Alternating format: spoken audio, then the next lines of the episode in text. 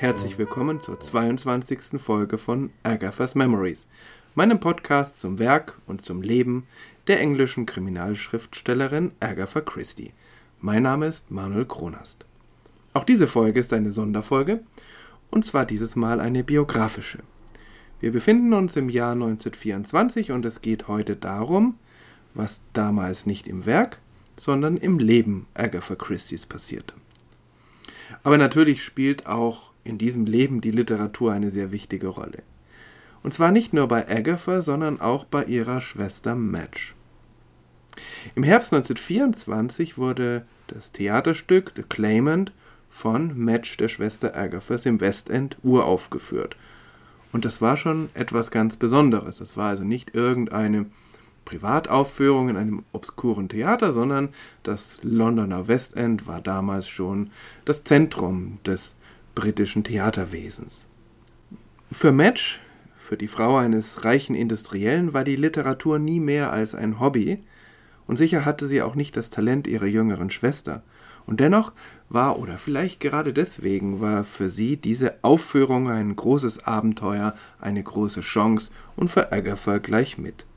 Für beide war es 1924 ungeheuer spannend, den Erfolg der jeweils anderen mitzuerleben.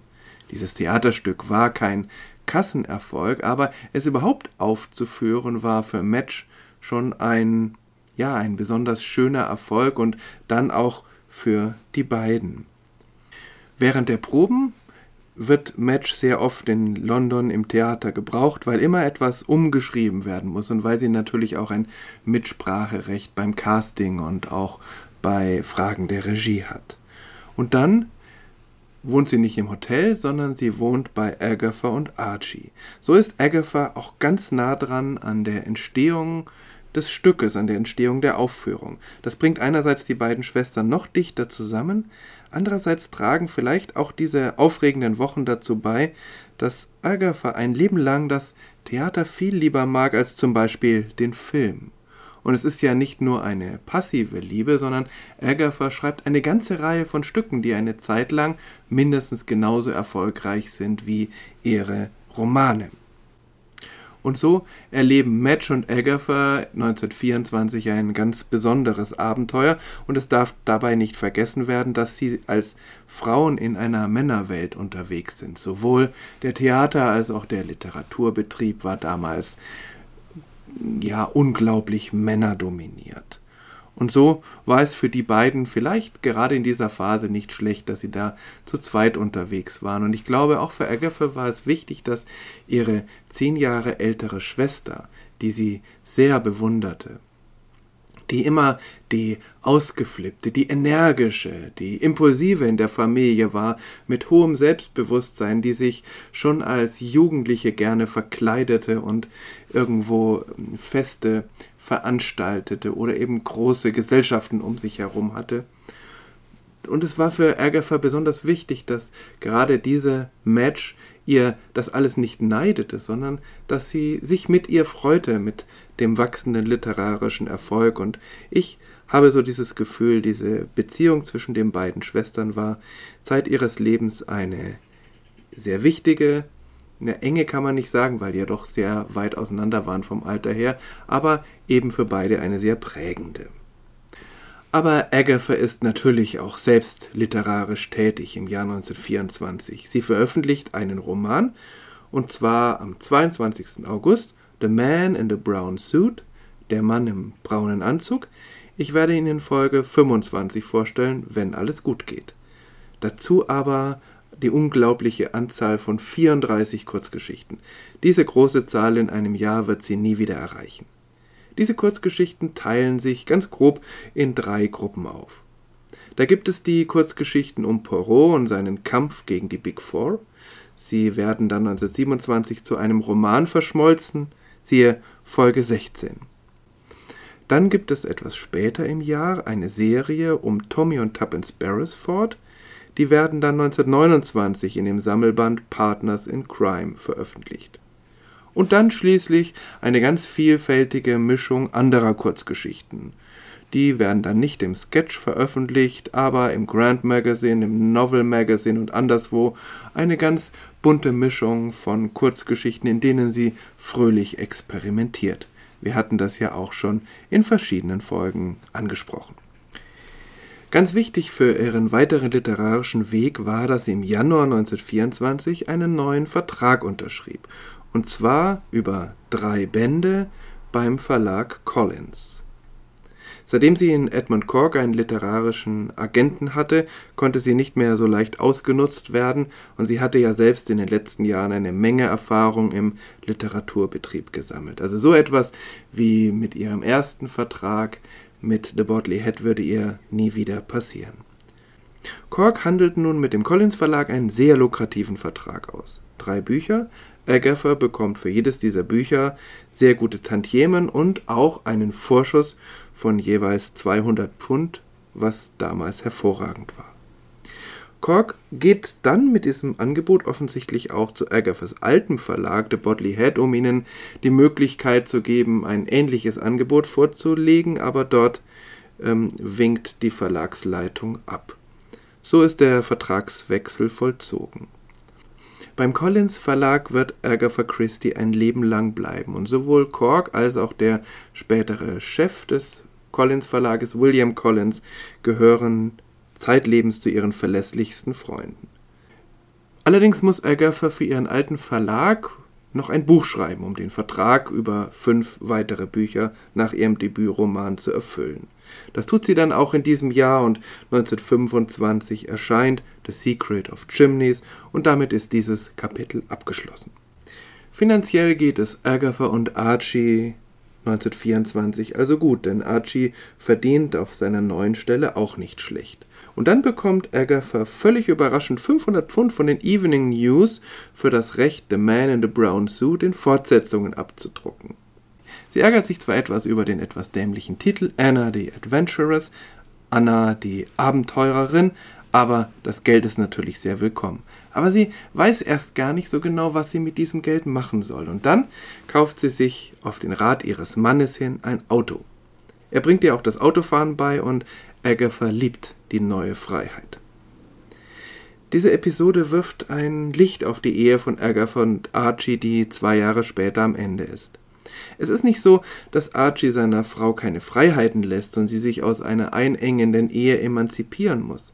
Archie ist insofern durchaus ein moderner Mann, dass er seine Frau respektiert, dass er ihr auch den wachsenden Erfolg gönnt und keine Probleme damit hat, dass sie einen eigenen Weg geht. Aber Agatha vermisst doch etwas, und das ist das gemeinsame Abenteuer. Ihr Idealbild einer Ehe ist wahrscheinlich das von Tommy und Tuppence Beresford, die das Abenteuer ihres Lebens gemeinsam gestalten. Es muss ja nicht gleich immer ähm, eine Geheimdienstoperation oder ein Detektivbüro sein, aber doch etwas, was die Eheleute gemeinsam machen, das hat sie sehr genossen in den ersten Jahren ihrer Ehe, wo sie gemeinsam die Gegenden erkundeten und ganz viel zusammen waren, und das wird jetzt immer weniger. Archie hat sein neues Hobby, das Golfen, und Agatha schreibt. Das respektiert Archie zwar und ist wahrscheinlich auch stolz darauf, aber es ist ebenso wenig seine Welt, wie das Golfen Agathas Welt ist. Mit ihrem zweiten Ehemann Max Madawan wird Agatha dann ein ebensolches Hobby verbinden, also ein gemeinsames Abenteuer, nämlich die Archäologie. Im Jahr 1924 ist davon aber noch keine Rede, die Familie zieht erstmal um. Sie wollen aufs Land hinaus, weg aus London, dorthin, wo Rosalind einen Garten haben kann und Archie Golfplätze in der Nähe. Sie überlegen zuerst ein kleines Cottage zu kaufen, aber es ist alles sehr teuer. Und so kaufen sie letztlich kein Haus, sondern sie mieten eine große Wohnung in einem alten viktorianischen Herrenhaus, Scotswood in Sunningdale.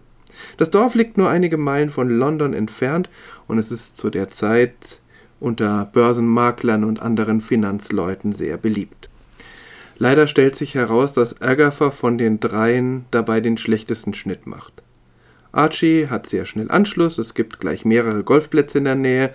Rosalind genießt den Garten. Sie liebt Carlo, ihre neue Kinderfrau, und sie wird bald in die Schule gehen und darauf freut sie sich sehr. Aber Agatha kennt niemanden. Sie spielt nicht Golf und sie ist so nicht selten alleine. Agatha beschreibt in ihrer Autobiografie, wie dieser Plan oder wie letztlich diese Miete der Wohnung entsteht.